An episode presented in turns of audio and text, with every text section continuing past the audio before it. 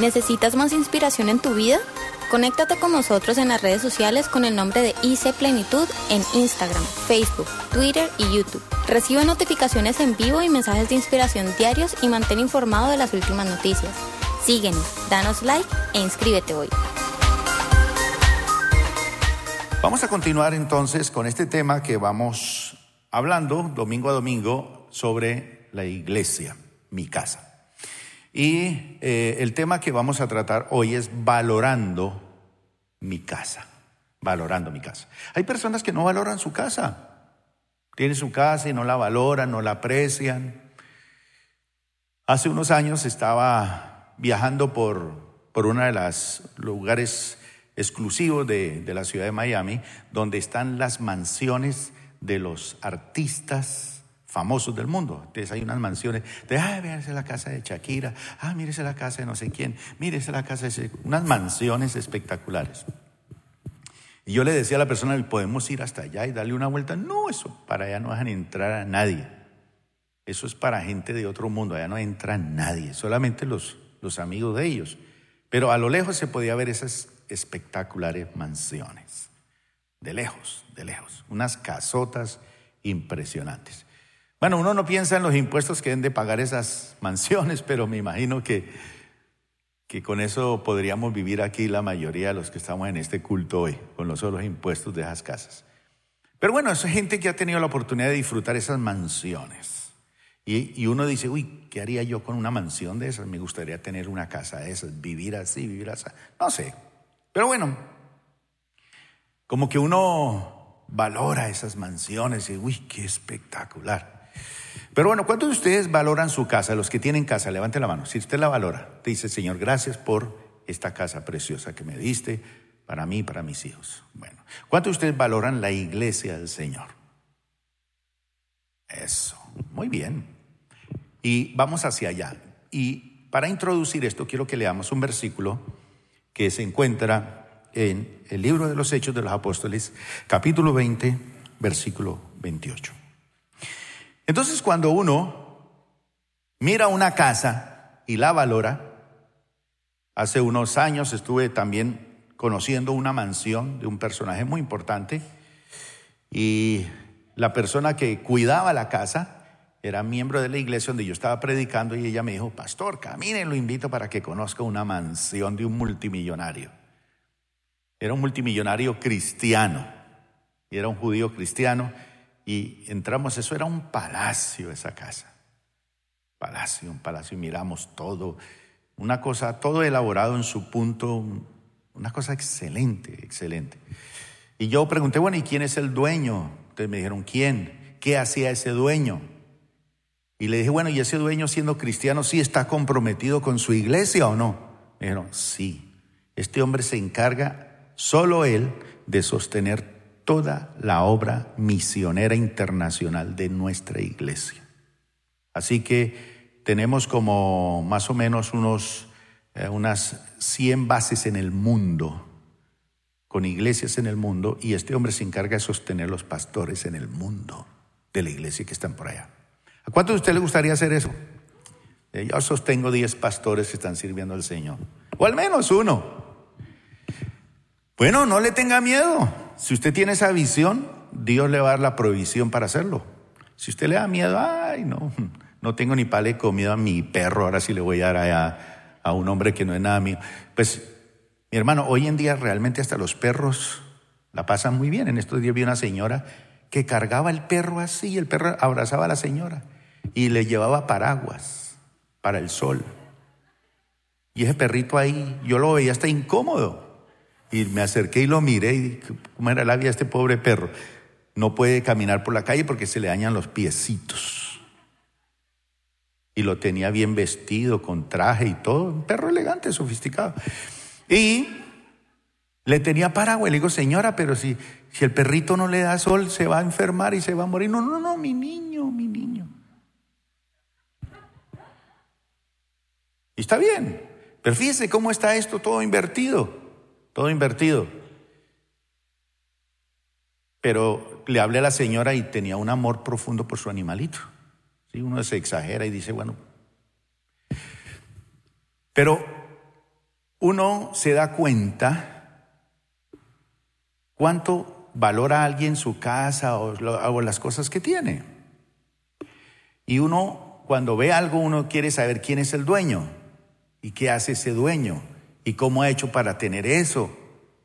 Y la historia que yo oí de ese hombre me cautivó mucho porque era un hombre muy pobre, muy sencillo, pero Dios le dio una revelación en la iglesia mientras escuchaba la palabra para eh, confeccionar una bebida y la tenía en una repisa, en una repisa con, con luces y todo, una bebida que le permite a la persona que está situada en Guayabada tomarse eso y quedar completamente sano. Entonces todo el mundo, pues los bebedores toman eso y quedan y no les da resaca, no les da eso. Entonces ese frasquito lo produjo él y lo distribuye por todo el mundo y pues es multimillonario.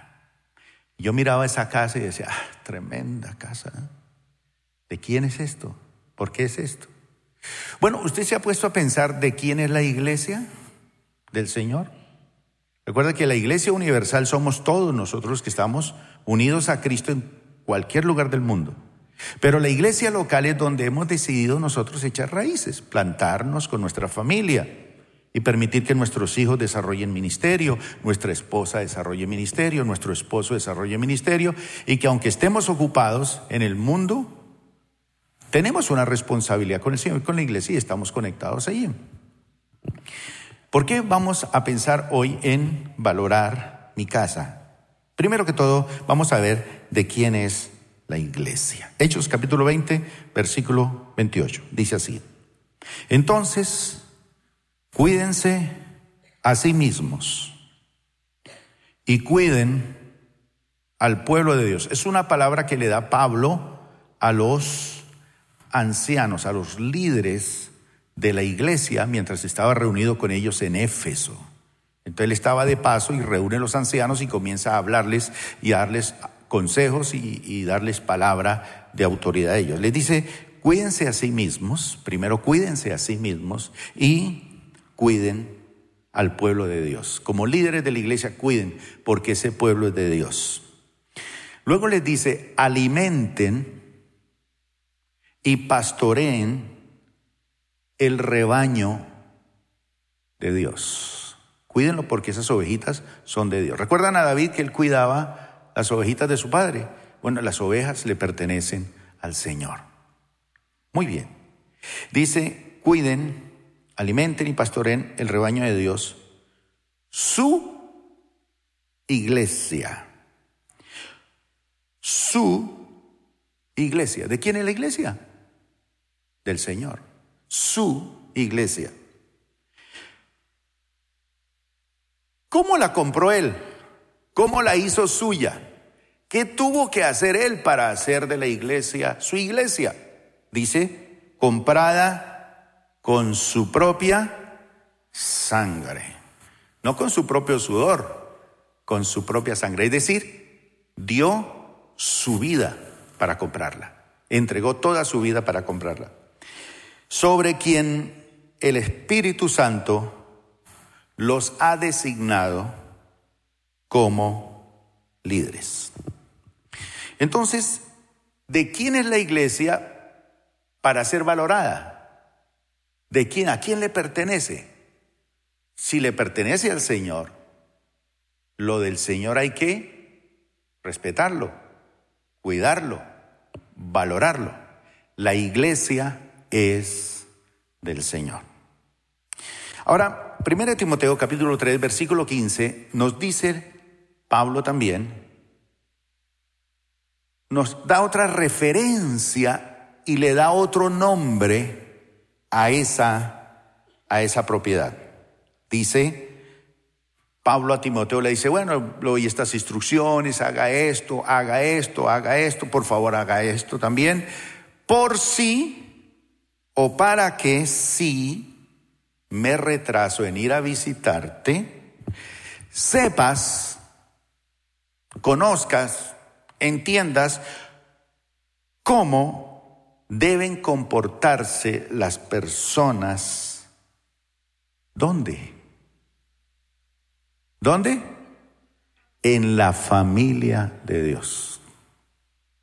Por eso dentro de la visión de nuestra iglesia, cuando pensamos en iglesia, la hemos definido como una familia, correcto, como una familia. Entonces dice Pablo, sepas cómo deben comportarse las personas en la familia, en la familia de Dios.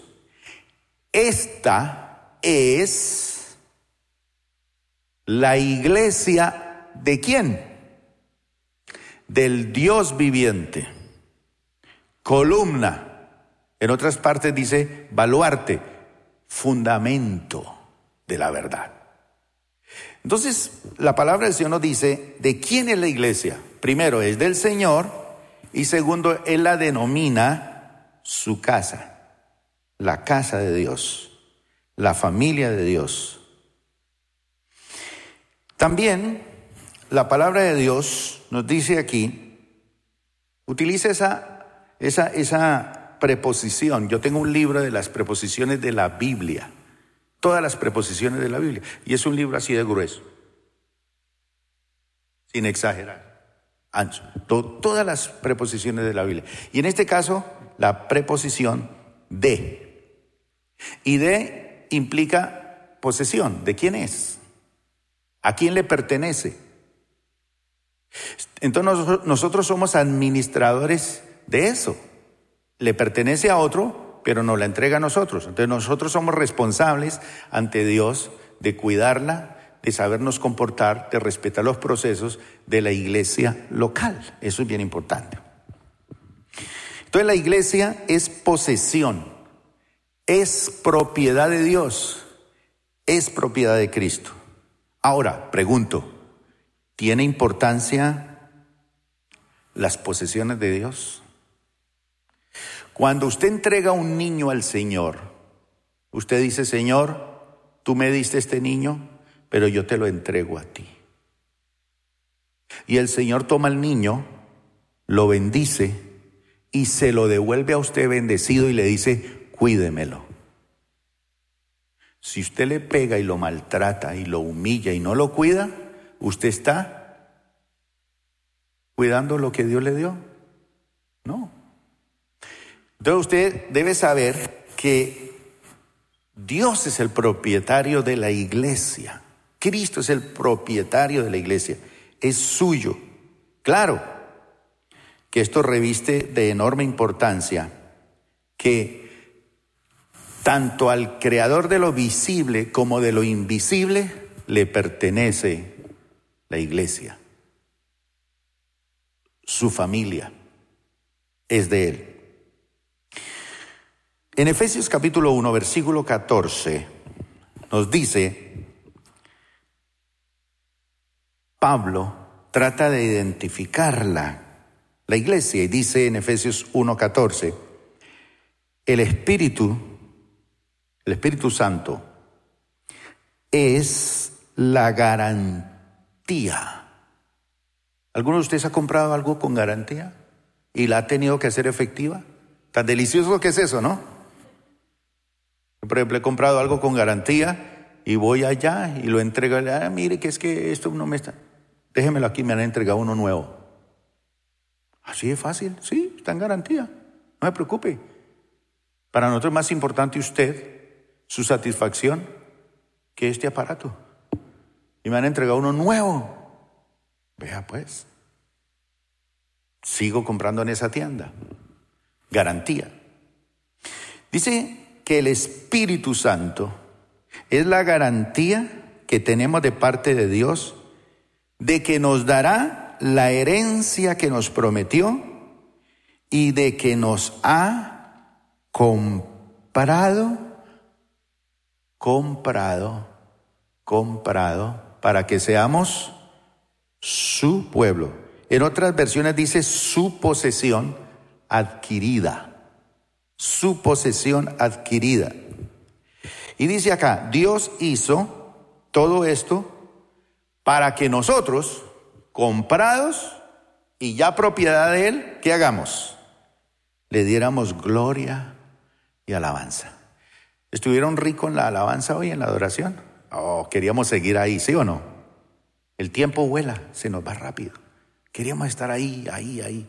Tranquilo que vamos a estar por la eternidad. Sé cuánto van a durar los cultos en el cielo, pero eso va a ser un culto permanente en la presencia de Dios. Vamos a disfrutar la presencia de Dios. Pero tranquilos, por ahora. Entonces dice la Biblia que las arras de nuestra herencia es el Espíritu Santo, es la garantía de la posesión adquirida, es decir, de que nosotros fuimos adquiridos por Dios. Usted y yo fuimos adquiridos por Dios, somos propiedad de Dios. Eso es la iglesia. Así que cuando usted habla de un hermano, está hablando de algo que le pertenece a quién. Así que tenga mucho cuidado. Si usted habla de otra iglesia y de otro pastor, tenga cuidado con lo que dice, porque las palabras se las lleva el viento y llegarán a oídos del rey. Hay que tener cuidado.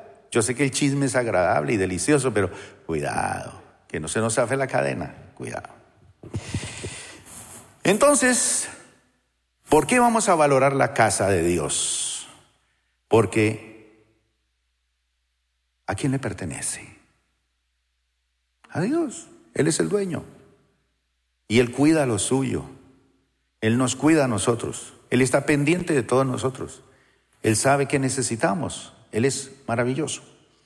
En segundo lugar, vamos a ver la inmensa importancia de la iglesia en el esquema de Dios.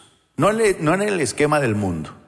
En el esquema del mundo, ¿qué importancia tiene la iglesia?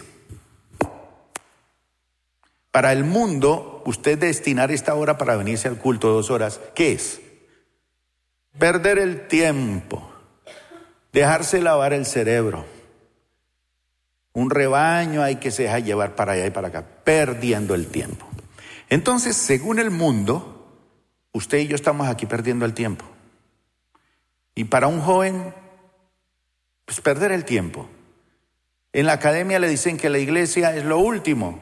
Afíliese al club, haga ciclovía, vaya a la piscina, ejercítese. Pero ir a la iglesia, ah.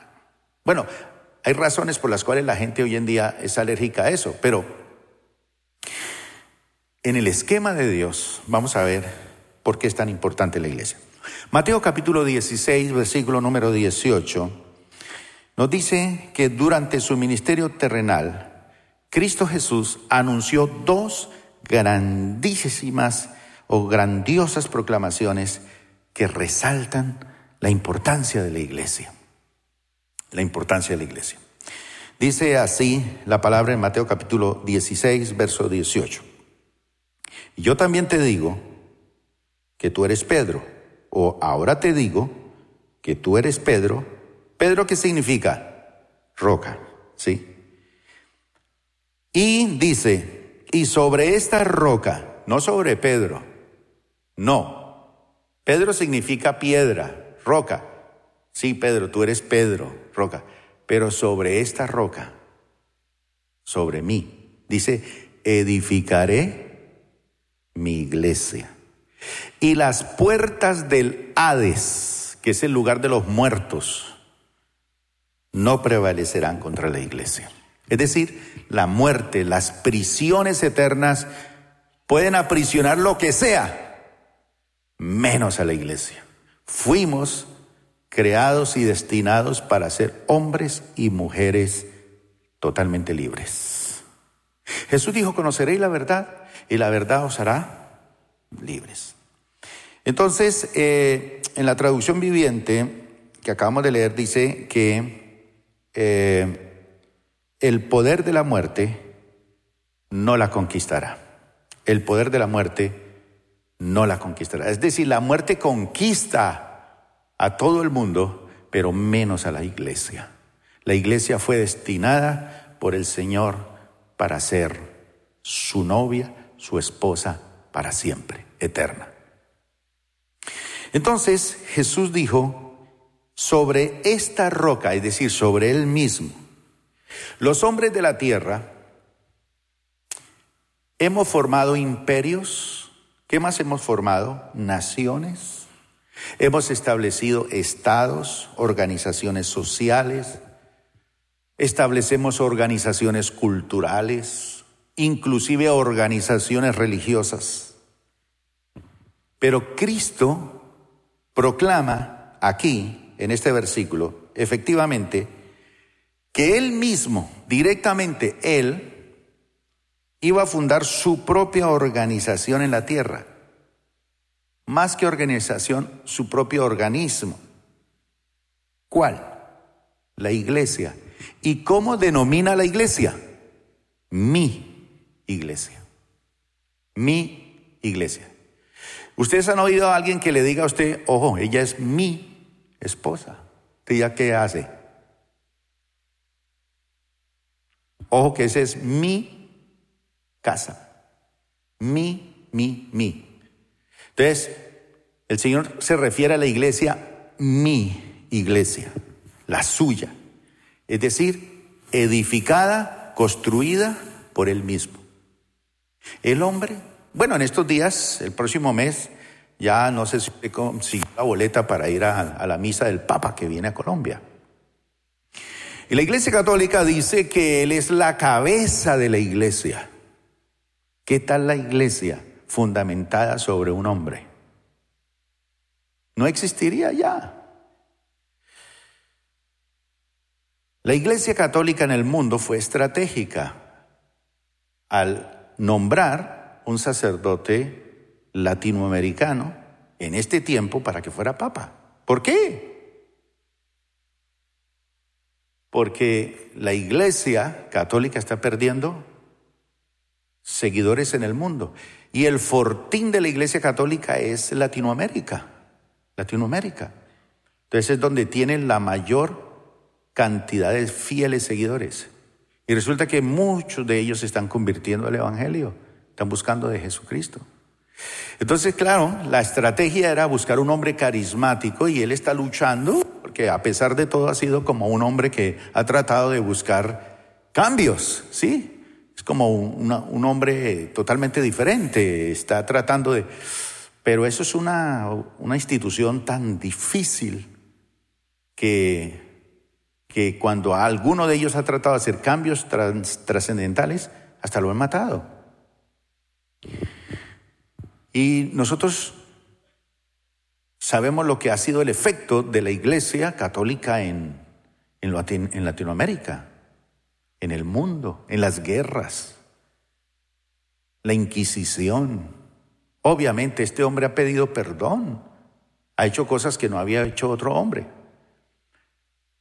Pero yo prefiero creer lo que dice la palabra cuando dice que Jesucristo dijo que la iglesia era de él y que él la edificaría sobre él mismo, no sobre una persona. Porque nosotros, no sé, pero hay Dicen que hay dos lugares donde se reconoce lo que somos verdaderamente, eh, lo que somos. Cuando estamos en el baño y cuando tenemos relaciones sexuales. Ahí como que nos damos cuenta quiénes somos nosotros. ¿Cierto? Humanos, humanos. Entonces sí, los hombres pueden investirse de poder y formar organizaciones y todas estas cosas, pero dice la Biblia que Cristo edificaría su iglesia sobre la sólida roca masiva e irrompible de su propia divinidad, sobre él. Él es el Cristo. Recuerdan que Jesús le dice a Pedro, ¿y quién dice la gente que soy yo? Bueno, que tú eres Elías, que tú eres no sé qué, que... ¿Y tú? ¿Y ustedes? ¿Qué piensan? Y Pedro dice, tú eres el Cristo, el Hijo del Dios viviente. Entonces cuando él da eso, le dice, eso no te lo reveló carne ni sangre, eso se lo reveló mi Padre.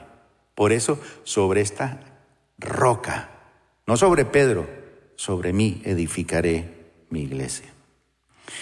Y hay algo interesante, dice, y las puertas de la muerte, las puertas del Hades, no prevalecerán contra la iglesia. El Hades es el lugar en las regiones espirituales de Dios, donde en el Antiguo Testamento iban las almas de todos los seres humanos que morían. el Hades o el Seol. Y en ese lugar hay un compartimiento o otro lugar dentro de ese lugar hay otro lugar que se denomina el paraíso. El paraíso. ¿Recuerda cuando Jesús le dijo al, al ladrón, hoy estarás conmigo en el paraíso? Jesús muere y va a ese lugar, al Hades, que es el lugar de los muertos. Es decir, que cuando las personas mueren, van a ese lugar. En el Antiguo Testamento, cuando las personas morían, iban a ese lugar. Pero los justos iban al paraíso y los otros iban a un lugar de tormento, donde recuerdan la, la historia que contó Jesús del hombre rico que quería mojar la yema de sus dedos en agua para refrescar su lengua y le dice, no, no puedo darte, aquí no hay agua cristal, en la olla no hay forma. Bueno, entonces, por favor, manda a alguien a mi casa, tengo varios hermanos, no quisiera que ellos vinieran a este lugar. Bueno, tienen allá la palabra y los profetas, que los oigan a ellos. Ellos no van a creer aunque se levante alguien de entre los muertos y vaya y les predique. No van a creer. Allá tienen los profetas y la palabra. Y además hay un problema serio aquí. Es que entre ustedes y nosotros hay una gran cima. De tal manera que ni ustedes pueden pasar aquí, ni nosotros podemos pasar allá, aunque tengamos el agua para darles. Hay una gran cima. Cuando Jesús muere, dice la Biblia que Él va a esos lugares. Y dice que Él testificó a los espíritus encarcelados y le quitó las llaves de la muerte y del Hades. Tomó las llaves, se las quitó al enemigo. Y dice que resucitó al tercer día. Por eso es que la Biblia dice que muchos de los que habían muerto, resucitaron y se le presentaron a la gente en la ciudad. Ahora Cristo que ha resucitado, obviamente, Él ya tiene las llaves de la muerte, entonces las personas que mueren van a la presencia del Señor. Entonces hay dos teorías, una de que sigue la del vigente y los muertos van a ese lugar y quedan hasta la resurrección de los muertos para estar siempre con el Señor. Y otra que es que cuando la persona muere ya no necesita ir a ese lugar, sino que va directamente al, al, seno del Señor, a la presencia del Señor. Pero los que mueren sin el Señor sí quedan allá esperando, esperando. Y es un lugar de tormento, es un lugar de fastidio, es un lugar terrible. Pero Jesús dijo que ese lugar no tiene nada que ver con la iglesia, ni las puertas de la muerte tocarán con la iglesia. Y la Biblia dice que el Señor tiene las llaves de la muerte y del Hades. Efesios capítulo 1, versículo 22 y 23 nos dice así. Dios ha puesto todo bajo la autoridad, todo bajo la autoridad de Cristo. Él sometió todas las cosas bajo sus pies, todo, a quien hizo cabeza de todas las cosas para beneficio de quién? De la iglesia. ¿Quién es la cabeza de la iglesia? Cristo. ¿Qué tal un hombre siendo la cabeza? ¿Ah? No, Cristo es la cabeza de la iglesia. Sometió todas las cosas, todas las cosas bajo sus pies y lo dio por cabeza sobre todas las cosas, dice a la iglesia. Y dice el verso 23, y la iglesia es el cuerpo de Cristo, Él la completa y la llena. Y también es quien da plenitud a todas las cosas, en todas partes, con su presencia. Entonces la palabra del Señor nos dice que Él le dio a su Hijo, a Jesús, por cabeza entonces, cuando yo me hago miembro de la iglesia, me conecto con la cabeza más cabeza de todas las cabezas inteligentes. Por eso dice Pablo, tenemos la mente de Cristo. Usted es una persona especial. Somos personas especiales. Y dice la palabra aquí que esa cabeza, sobre todas las cosas, dice, por cabeza sobre todas las cosas a la iglesia, la cual es su cuerpo, la plenitud de aquel que todo lo llena en todo. Es decir, la iglesia es algo que realmente es sumamente importante por eso. Pregunto, ¿será que podemos concebir que Dios ponga a su hijo por cabeza de una institución de poca importancia? ¿Que lo ponga él de cabeza? Tú vas a ser el cerebro, tú vas a ser el, el manager, el director. Jesús es el inteligente, el sabio, el que le da coherencia a todo. Entonces Él es la cabeza de la iglesia. Si Él es la cabeza de todas las cosas, y si esta institución no fuera esencial, ¿cómo Dios votaría y daría a su Hijo para ponerlo de cabeza de algo que no tiene importancia? La iglesia es sumamente importante. La plenitud de Dios se vacía la plenitud de Dios se vacía totalmente en la iglesia. Es decir, nosotros somos llenos de su plenitud. Me encanta el nombre de nuestra iglesia. ¿No le parece bonito? Plenitud. ¿Y él vacía qué? Su amor. Él vacía su gracia. Él vacía su misericordia, su verdad, su sabiduría, su fortaleza y consuelo. Todo todo se debe manifestar en ella. Todo eso lo encontramos en la iglesia del Señor. Qué cosa tan importante. Ahora, ¿quiere usted disfrutar de la plenitud de aquel que todo lo llena en todo? Conéctese con la iglesia. Así de sencillo. Disfrute de eso. Sepa que usted tiene eso y que vale la pena tenerlo. Entonces, dice Efesios capítulo 5, versículo 25. Otra cosa por la cual es importante la iglesia. Mire, dice la palabra de Dios así. Efesios capítulo 5, versículo número 25. Dice, Cristo amó a la iglesia y se entregó a sí mismo por ella. Por ejemplo, en Hechos 20, 28 resalta la palabra de Dios que la iglesia del Señor, Él la ganó, Él la compró con su propia sangre. Entonces, es tanto lo que Dios ama a la iglesia que dio su propia vida por la iglesia. La amó y se entregó. Entonces la pregunta es, si Cristo ama a la iglesia, ¿usted ama a la iglesia? Él entregó su vida. ¿Qué entrega usted por la iglesia? Si Cristo ama tanto la iglesia y se entregó a sí mismo por ella, ganándola con su propia sangre, ¿cuánto la ama usted a la iglesia del Señor? ¿A cuál institución de la tierra? Usted sabe que hay muchas instituciones en la tierra.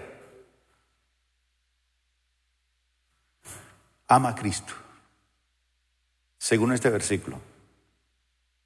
La iglesia. Él ama a la iglesia. Él no ama a las instituciones políticas. Las respeta y respeta que el ser humano las organice. No ama las organizaciones o las instituciones sociales que son muy buenas, buenas. Las instituciones culturales, buenas. Pero dígame por qué institución política, social, cultural se entregó el Señor. Por ninguna de ellas. Dice la Biblia que Él se entregó por la iglesia.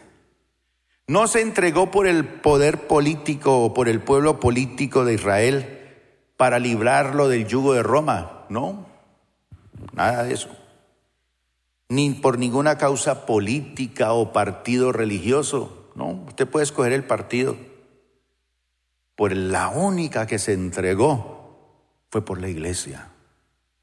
Los partidos políticos entregan personas y se afilian personas y dicen yo voto por ese, ese movimiento. Pero por ningún partido político del mundo se entregó el Señor. ¿Y usted qué es lo que más ama? ¿A qué se está entregando?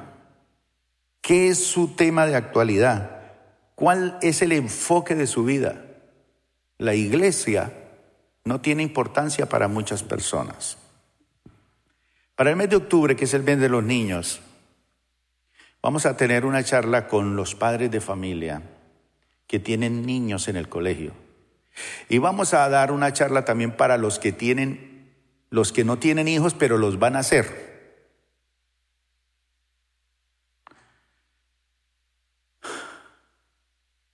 Hermano, nosotros estamos aquí, pero hay un mundo subterráneo que está llegando a su Sáquelo. Sáquelo. saque el celular. No lo va a aprender, por favor. Sáquelo, sáquelo. Mire. Es tan terrible que a veces en la misma iglesia la gente está escuchando el sermón y está chateando con el novio o con la novia.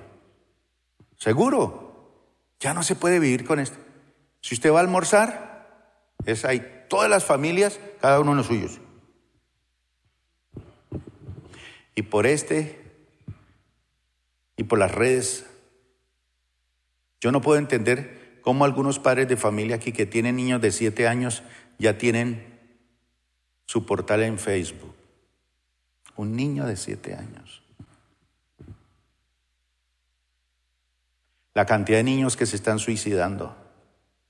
Esa ballenita y todo esto. Esto es lo de menos. Todo lo que hay. Todo lo que hay. Pero ¿quién le, ¿quién le destapa toda esa olla podrida a usted en un mundo tan terrible? La iglesia tiene que hacerlo. La iglesia está para eso. ¿Dónde está Diana? Venga, Diana, rápido, pero corriendo. Fu, fu, fu, fu, fu, fu. Un, dos, tres, cuatro, cinco, seis. Un, dos, tres.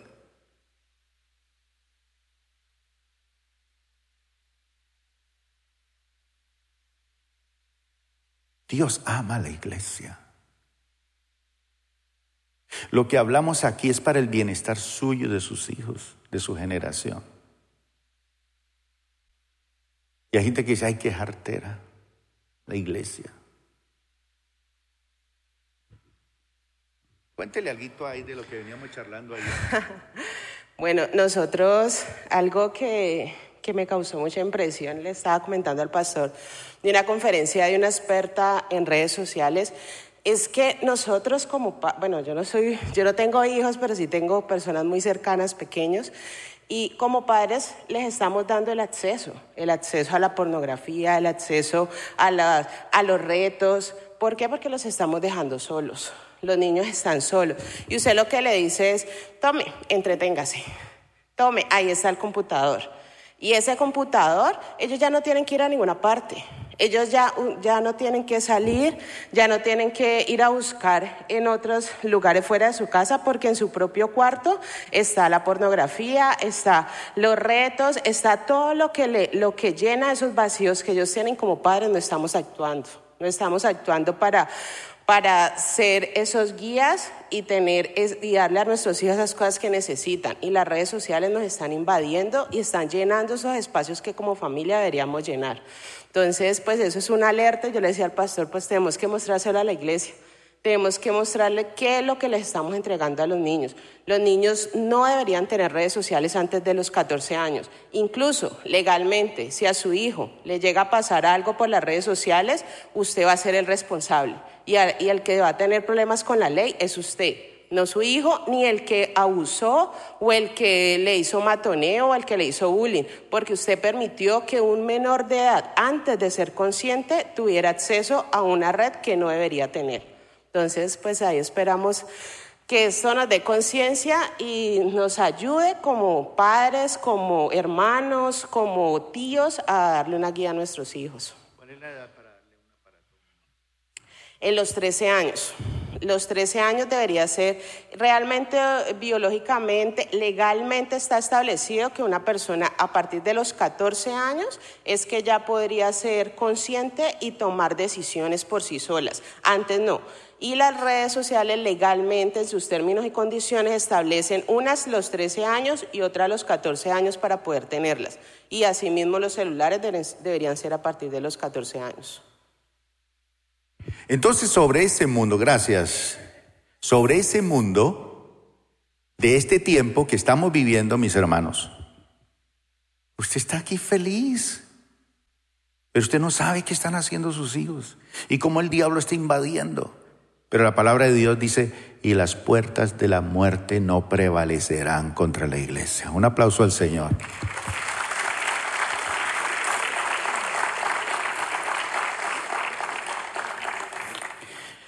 Veamos Efesios capítulo 3, versículo 10 al versículo número 13. La iglesia es infinitamente más importante. Por ejemplo, ¿ustedes recuerdan el arca de Noé? Fue tan importante porque se salvó Noé, su familia, de todos los seres humanos que habían sobre la faz de la tierra. Y Dios le dio el diseño a Noé y le dijo, construyala así, asá. Un día alguien decidió, vamos a hacer un templo para Dios, y Dios se lo diseñó totalmente y se lo dio a Moisés, con todos los detalles, y él lo hizo. Le dio el propósito. Ahora, la iglesia tiene su propio modelo. Mire lo que dice aquí en Efesios 3:10. El propósito de Dios, el propósito de Dios con todo esto fue utilizar a la iglesia para mostrar la amplia variedad de su sabiduría. Usted y yo mostramos a todos los gobernantes y autoridades invisibles que están en los lugares celestiales. Ese es el propósito de Dios. Seguimos. 11, 12 y 13. ¿Lo tenemos? Entonces, sí, Dios le dio un modelo a Moisés para esto, a Noé para esto, pero existe un modelo divino para la iglesia. Miren, seguimos. Gracias a Cristo y a nuestra fe en Él, podemos nosotros entrar en la presencia de Dios con toda libertad y confianza. Por eso les ruego que no se desanimen a causa de mis pruebas en este lugar. Mi sufrimiento es por ustedes, así que deben sentirse honrados, honrados. Entonces, la iglesia es el concepto divino para mostrar al mundo la sabiduría de Dios. ¿Cómo se puede manejar un hogar? El mundo seguirá y las cosas seguirán y el diablo seguirá moviéndose para robarle sus hijos, para destruirle sus hijos, para destruirle sus jóvenes. Ese niño inocente que usted ve en la casa, así todo vestidito, bonito, usted no se imagina lo que ya sabe. Y las cosas terribles, terribles. Y usted no hace nada. Y usted se queda pasivo y deja que el enemigo. Pero tiene usted como iglesia autoridad para eso. Mire lo que es la iglesia. Porque a veces la gente no entiende lo que es la iglesia. Efesios capítulo 2, versículo número 21 al 23. La Biblia nos dice, que la iglesia es un templo santo al Señor, edificado exclusivamente para ser morada de Dios en el Espíritu. Dice, estamos cuidadosamente unidos en Él y vamos formando un templo santo para el Señor. Por medio de ustedes, los gentiles también llegan a formar parte de esa morada donde Dios vive mediante su Espíritu. Entonces la iglesia es templo santo del Señor. 1 Corintios capítulo 3 versículo 9 dice así, que la iglesia no solamente es el templo santo, es la morada de Dios. Somos la morada de Dios, somos el templo de Dios. Eso es maravilloso, que Dios haya decidido vivir en medio de nosotros.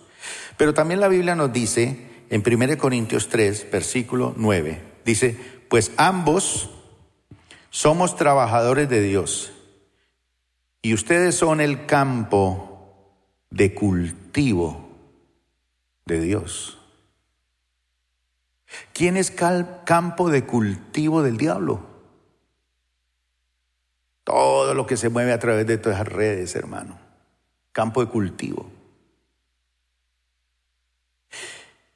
Vosotros sois, dice, campo de cultivo de Dios. Son el edificio de Dios. En 1 Pedro capítulo 2, versículo 5, también nos dice Pedro, ¿qué es la iglesia? La Biblia dice que la iglesia es casa espiritual, casa espiritual. Dice, y ustedes son las piedras vivas con las cuales Dios edifica su templo. Usted no es una piedra muerta, usted es una piedra viva. Dice, Dios edifica su templo espiritual. Además, ustedes que son, dice, sacerdotes santos por la mediación de Jesucristo. Ustedes ofrecen sacrificios espirituales que agradan a Dios. Entonces somos casa espiritual. En 1 Timoteo capítulo 3 versículo 14, Pablo dice lo siguiente. Aunque espero verte pronto, te escribo estas cosas ahora para que si me retraso sepas cómo debes comportarte o cómo deben comportarse las personas en la familia de Dios. Esta es la iglesia del Dios viviente columna y fundamento de la verdad. De la iglesia es un lugar donde hablamos la verdad. Aquí no podemos maquillar la mentira. Aquí tenemos que desenmascarar los poderes de las tinieblas y ponernos de acuerdo, porque yo y mi casa serviremos al Señor. La iglesia está establecida para salvar nuestra ciudad. Eso es bien importante. Y termino con esto. La iglesia es el cuerpo de Cristo. Primera de Corintios capítulo 12, versículo 12 en adelante. Dice así, el cuerpo humano tiene muchas partes, pero las muchas partes forman un cuerpo entero. Lo mismo sucede con el cuerpo de Cristo. Nosotros somos el cuerpo de Cristo. Entre nosotros hay algunos que son judíos y otros que son gentiles. Algunos son esclavos, otros son libres, pero todos fuimos bautizados en un solo cuerpo por el mismo espíritu, el cuerpo de Cristo, y todos compartimos el mismo espíritu. Así es, el cuerpo consta de muchas partes diferentes, no de una sola parte. Si el pie dijera, ah, yo no formo parte del cuerpo porque no soy mano, no por eso dejaría de ser del cuerpo. Y si la oreja dijera, no formo parte del cuerpo porque no soy ojo, ¿dejaría por esto de ser parte del cuerpo? Si todo el cuerpo fuera ojo, ¿cómo podríamos oír? Y si todo el cuerpo fuera oreja, ¿cómo podríamos oler? Pero nuestro cuerpo tiene muchas partes y Dios ha puesto cada parte justo donde Él quiere. Qué extraño sería el cuerpo si tuviera solo una parte. Efectivamente hay muchas partes, pero un solo cuerpo. El ojo nunca puede decirle a la mano, no te necesito. Mire a su hermano que está al lado. Mírelo fijamente. Dígale, yo no lo necesito a usted. Eche para allá. Oh, no, no, no, no, no, no. La cabeza tampoco puede decirle al pie, yo no te necesito. De hecho, algunas partes del cuerpo que parecieran las más débiles y las menos importantes, en realidad son las más necesarias. Y las partes que consideramos menos honorables son las que vestimos con más esmero. Así que protejamos con mucho cuidado esas partes que no deberían verse, mientras que las partes más honorables no precisan esa atención especial. Por eso Dios ha formado el cuerpo de tal manera que se les dé más honor y cuidado a esas partes que tienen menos dignidad. De pronto vemos aquí algunos que menos dignidad, pero esas son las que más cuidamos, porque somos el cuerpo. Esto hace que haya armonía entre los miembros a fin de que los miembros se preocupen los unos por los otros. Si una parte sufre, las demás partes sufren con ella. Y si una parte se le da honra, todas las partes se alegran. Todos ustedes en conjunto son el cuerpo de Cristo y cada uno de ustedes es parte de ese cuerpo. A continuación hay algunas de las partes que Dios ha designado para la iglesia. En primer lugar, ¿quiénes están? Los apóstoles. En segundo lugar, los profetas. En tercer lugar, los maestros. En cuarto lugar, los que hacen milagros, los que tienen el don de sanidad, los que pueden ayudar a otros, los que tienen el don de liderazgo, los que hablan en idiomas desconocidos, etcétera, etcétera, etcétera. Somos el cuerpo de Cristo. ¿Dónde descubrimos nosotros el lugar que Dios ha destinado para nosotros? En la iglesia. Cuando uno tiene pertenencia, cuando uno valora su casa. Aquí estamos y usted no está perdiendo el tiempo. Según el diseño del mundo, sí, pero según la palabra de Dios, no. Tenemos a Cristo como cabeza. Hemos sido llamados para mostrar la multiforme sabiduría de Dios. Démosle gracias a Dios que por lo menos tenemos la libertad de tener este lugar aquí para reunirnos, para orar, para cantar, para predicar, para servir. Pero esto no sería importante, mi hermano, sin usted. Toque a su hermano que está ahí a su lado. Al lado y lado, tóquelo ahí. Vamos a orar por él. Padre, bendigo a mi hermano que está a mi lado. Somos el cuerpo de Cristo. Cada uno ocupa un lugar importante aquí. Esta iglesia es muy importante porque es tu cuerpo. Gracias por acompañarnos el día de hoy. Nosotros creemos que Dios quiere hacer más cosas para ti y a través de ti, y nos encantaría saberlo. Si has sido impactado por este ministerio, compártelo a nuestro correo electrónico info.plenitud.org. Otra vez muchas gracias por acompañarnos y esperamos que este mensaje sea de bendición para ti.